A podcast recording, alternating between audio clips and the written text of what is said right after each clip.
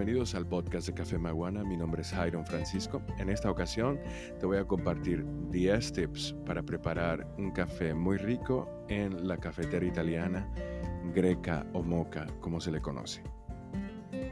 Estos tips fueron dados por el profesional ganador del concurso profesional de preparación de cafeteras italianas del 2020, el señor Lorenzo Baffi. Lorenzo dice, número uno, la colocación del agua de nuestra cafetera debe estar en el depósito por debajo de la válvula. La válvula es ese tornillito de seguridad, esa válvula que permite la salida de un sobrecalentamiento, si existe un sobrecalentamiento en nuestra greca, por ese tornillito que aparenta ser un tornillo, pero es una válvula, va a salir el, vapor y el agua debe estar por debajo de ahí porque si está por arriba la válvula no va a funcionar porque no es para liberar agua, es para liberar vapor en el caso de una sobrepresión. Él recomienda, Lorenzo recomienda que si tú no tienes una medida exacta de tu greca, utilices 11 gramos de café por cada 100 gramos de agua que tú vas a utilizar. El café se debería moler justo antes de la preparación. Esto es importante porque es para asegurar la máxima frescura de tu café. La molienda de la greca debe ser similar a la sal que utilizamos en la cocina. Puede ser un poco más fina de ahí, pero no demasiado fina. Cuidado con el café que compras que puede estar molido para espresso y lo está utilizando en la cafetera italiana. Debemos de colocar el café en el filtro, en el embudo, sin presionarlo, pero bien distribuido, nivelado. Debe estar llena toda la superficie y no debe estar presionado. Esto es sumamente importante y no debe tener huecos tampoco.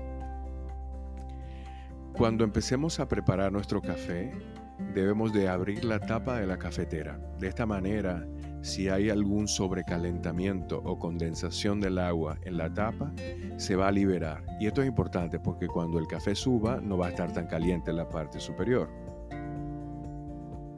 Otra recomendación que hace Lorenzo es la de nunca, nunca utilizar el fuego de la cafetera que supere la base.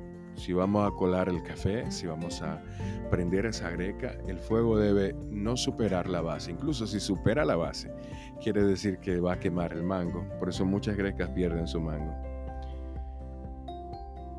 Si ustedes quieren irse un poco más allá, Lorenzo dice, bueno, ustedes pueden utilizar un termómetro para líquidos en el orificio de la salida del café.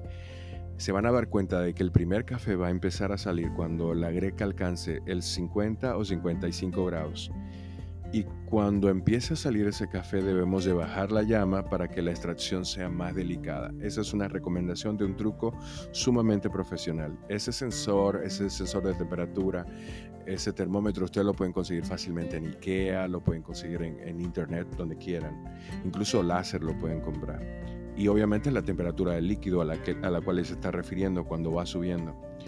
Cuando la greca alcance 80 a 85 grados, ese líquido que va subiendo, hay que retirarla del fuego, porque ella se va a terminar de colar sola. Y es importante que no se sobrecaliente, que es el error clásico de las cafeteras italianas.